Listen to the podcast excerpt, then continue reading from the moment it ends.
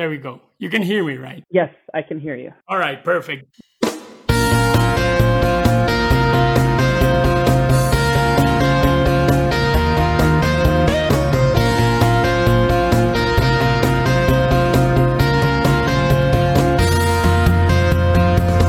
Yo soy Bruno Stone y tú estás escuchando Vinopod, un podcast en donde compartimos la magia y la ciencia del vino para locos del vino. En este episodio, el enólogo californiano Dylan Ellis nos relata todo lo que tenemos que saber del sabor a humo o smoke taint en el vino, su causa, su efecto y cómo evitarlo. It's funny, I, I know you didn't know this, but my job this year uh, primarily was uh, dealing with the fires and dealing with, um, you know, pre-harvest testing, post-harvest testing, um, and, and trying to find ways for us to, to cope. So, um, it was actually a, a good topic for you to reach out to me on.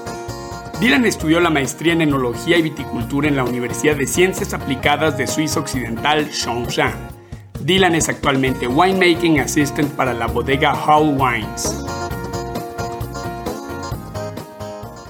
Dylan, welcome to Vinopod. Where does this podcast find you? Uh, currently, I am in Napa, California.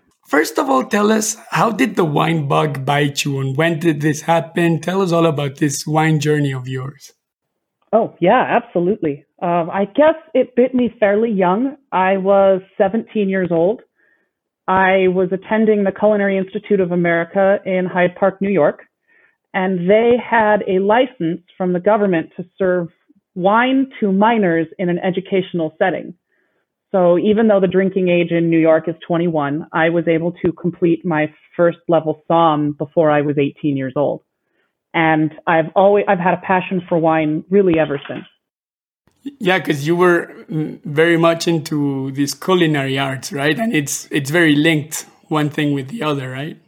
Oh yes, absolutely. You you really just can't separate the two. I I've always said that uh, winemaking is really just the ultimate slow food. Yeah, yeah. Wow, interesting philosophy. yeah, yeah, very slow food, but yes. cool.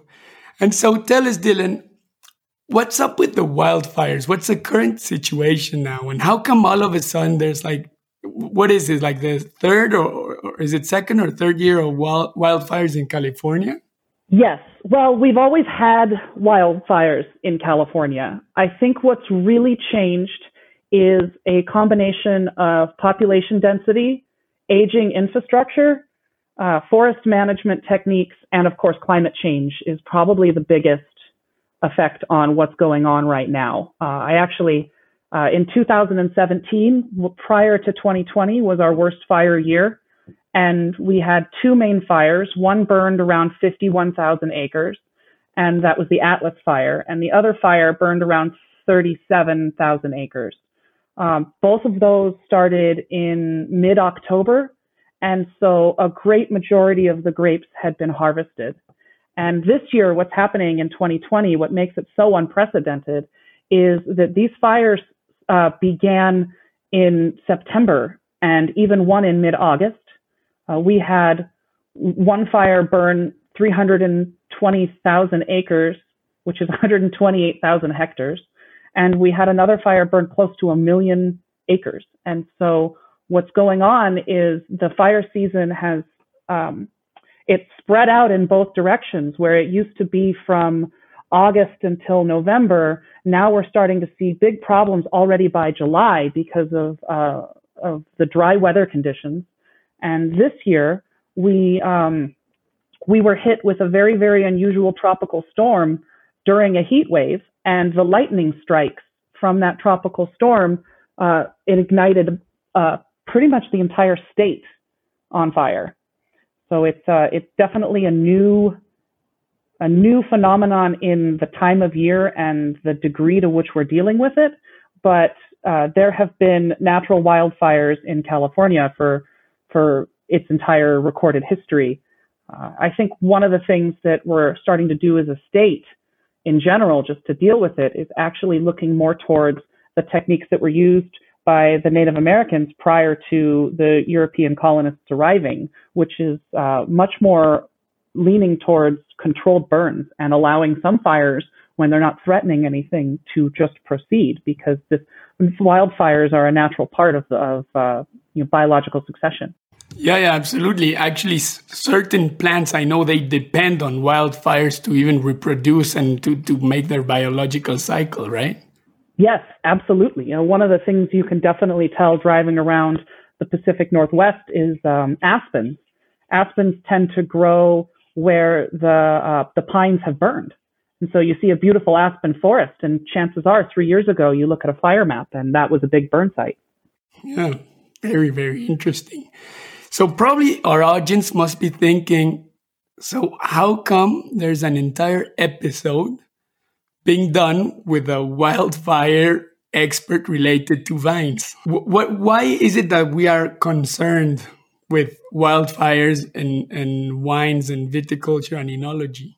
I think that uh, that question has, has several parts to its answer. As I'll start with the vines.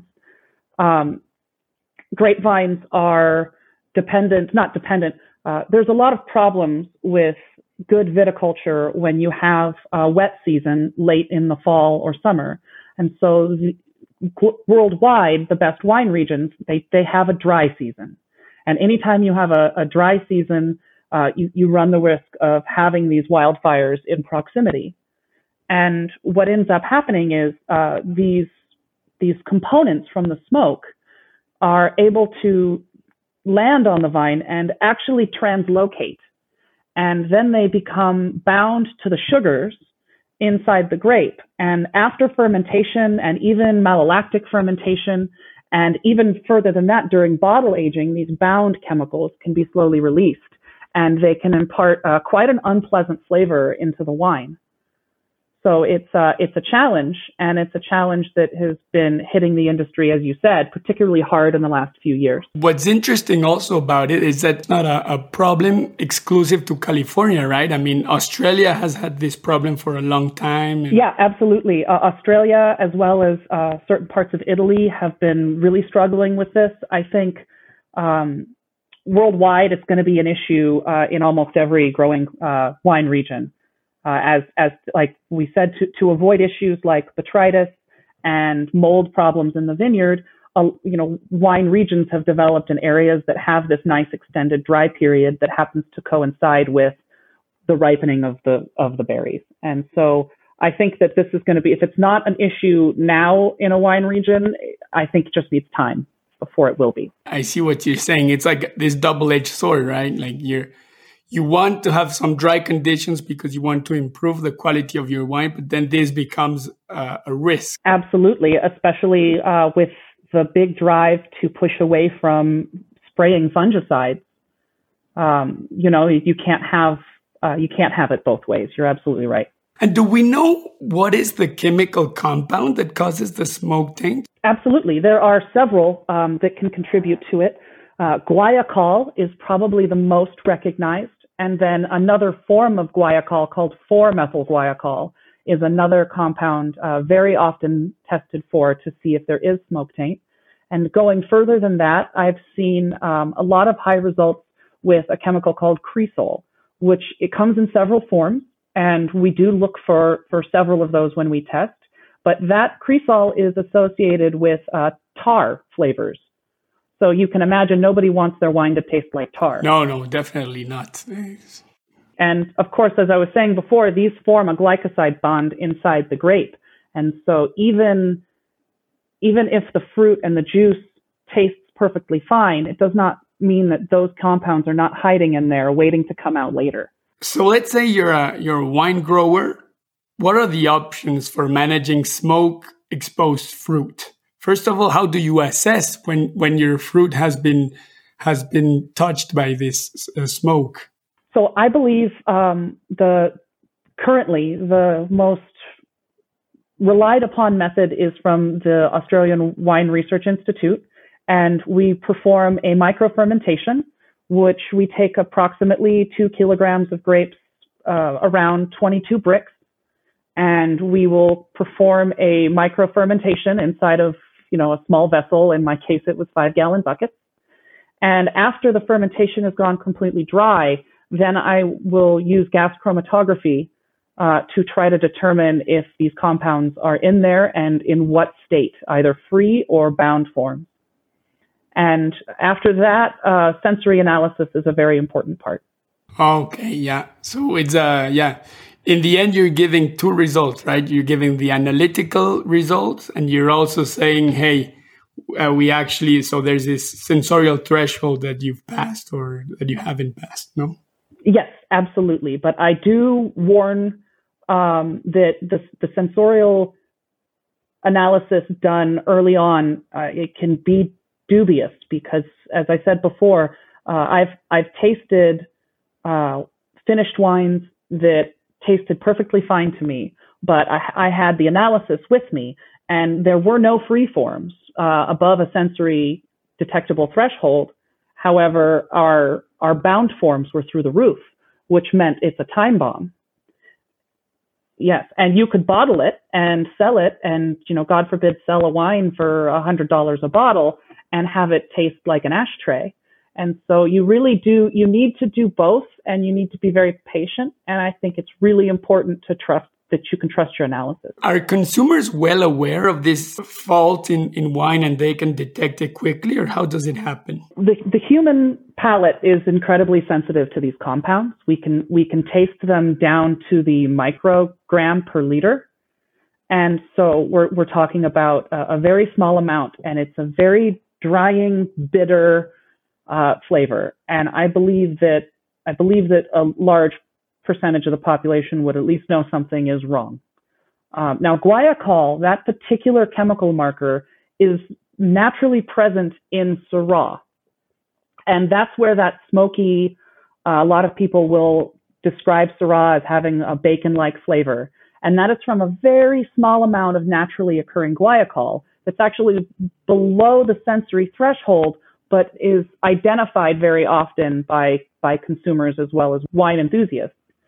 So um, I think that it, while there are certain levels that can be pleasant, and if it's low, um, then you know you're you're more able to address the issue through, say, filtration in the winery, like a reverse osmosis um, can remove some of it. And that can get you to a threshold where the smoky quality is possibly palatable.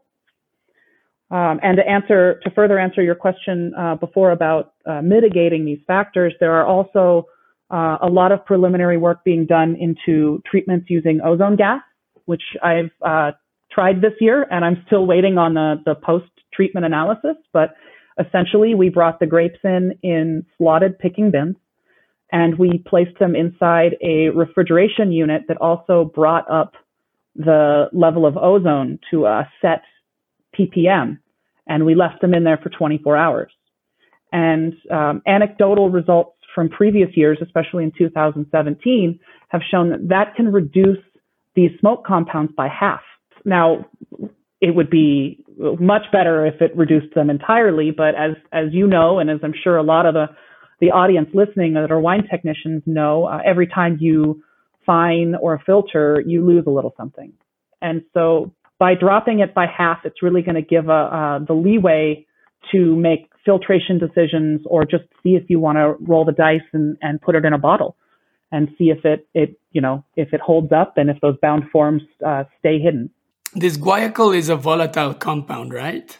Yes, all of these compounds are volatile. Cresol, however, is considered a phenolic.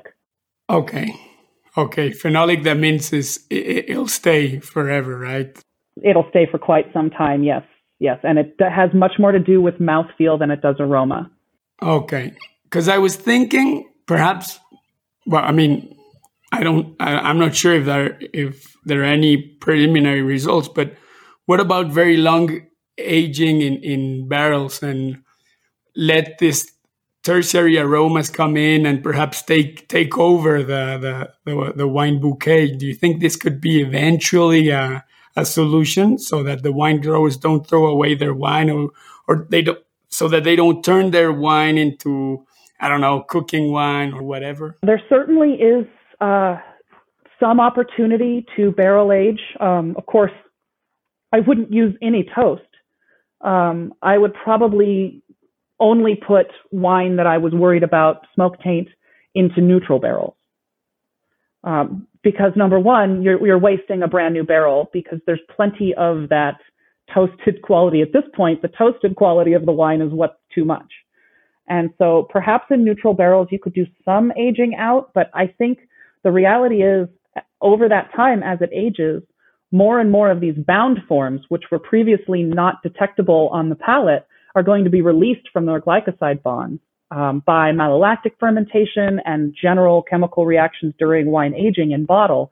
That uh, I don't see that as a as a real viable solution in a year where you like this year where almost everything has been exposed to smoke in some way or another. Now that doesn't necessarily mean everything has smoke taint, but everything is is what I would categorize as at risk. Yeah, yeah, totally. And coming back to the to the vineyard, what can people do if their I mean, vines have been in, in if they're burnt or they're fire damaged? Do you have any any advice?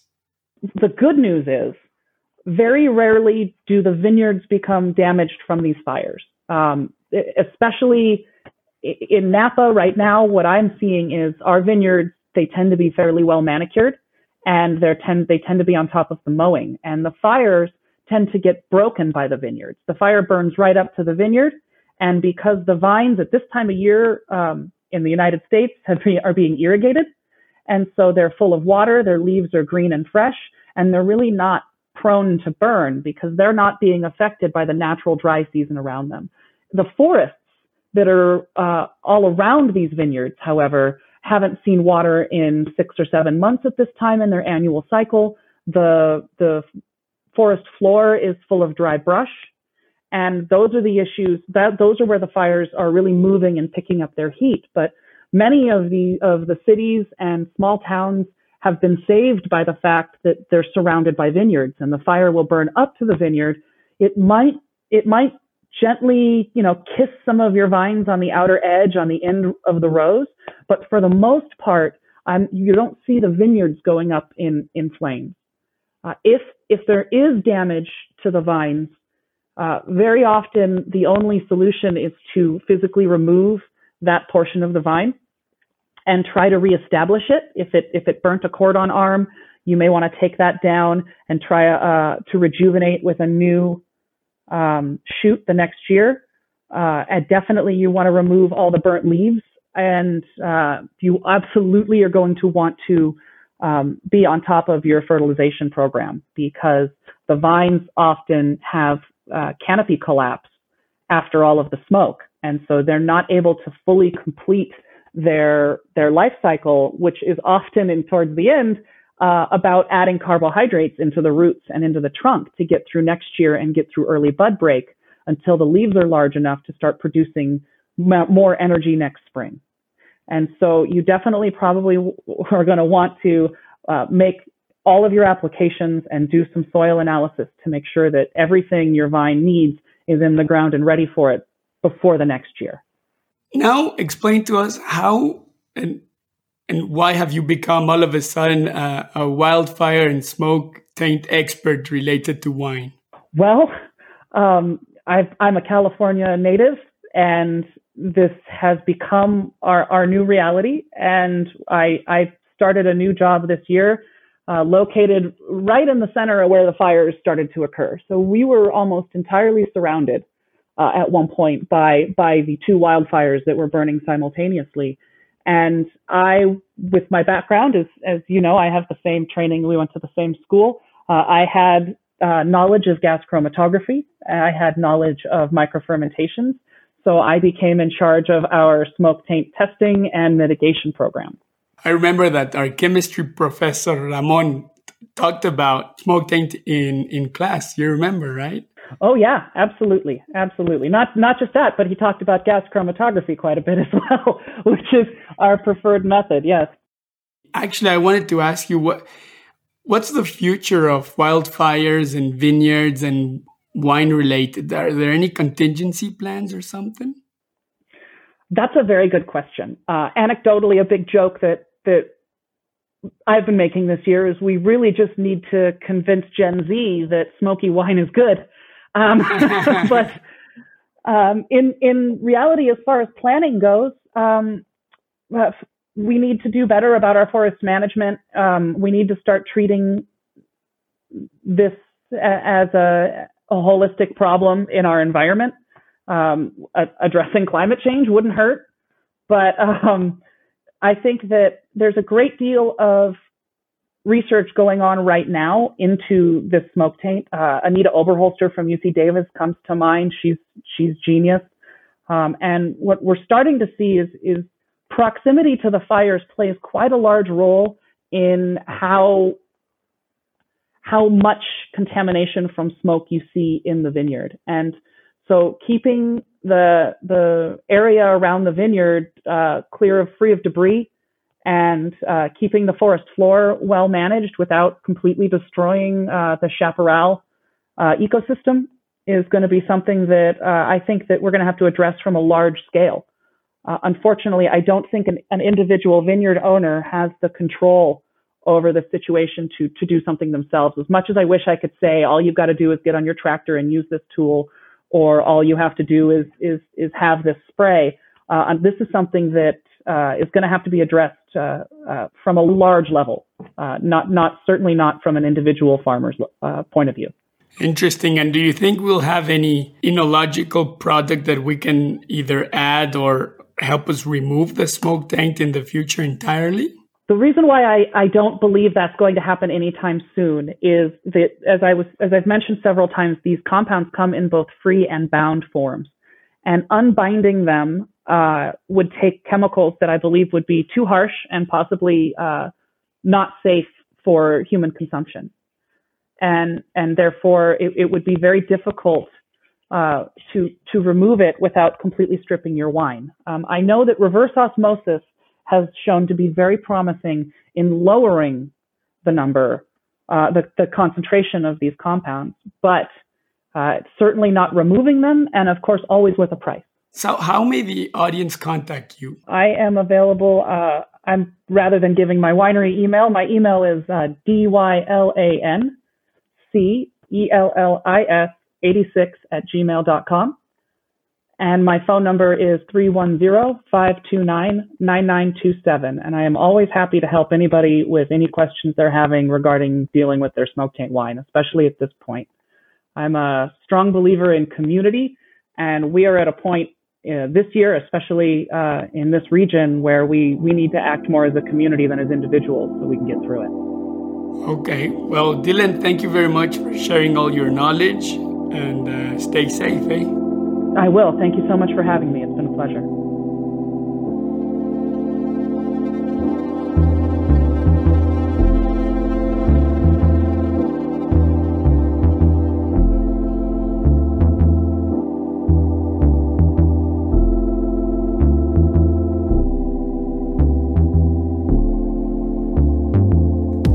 Este episodio fue producido por mí, Bruno Stone. Si formas parte de un proyecto interesante como el de Dylan y quieres compartirlo en Vinopod, envía un mensaje vocal con tu nombre y ciudad explicando en tres minutos de qué se trata tu proyecto al correo vinopod.gmail.com.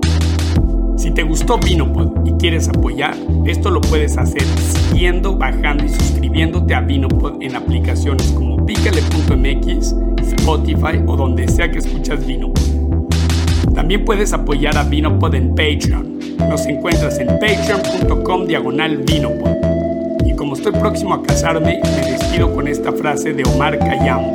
Si los amantes del vino y del amor se van al infierno, vacío debe estar el paraíso. Gracias.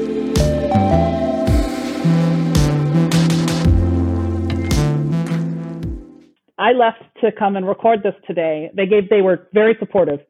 Um, but they said, "Oh, there's only 30 more tons coming in today. You're good."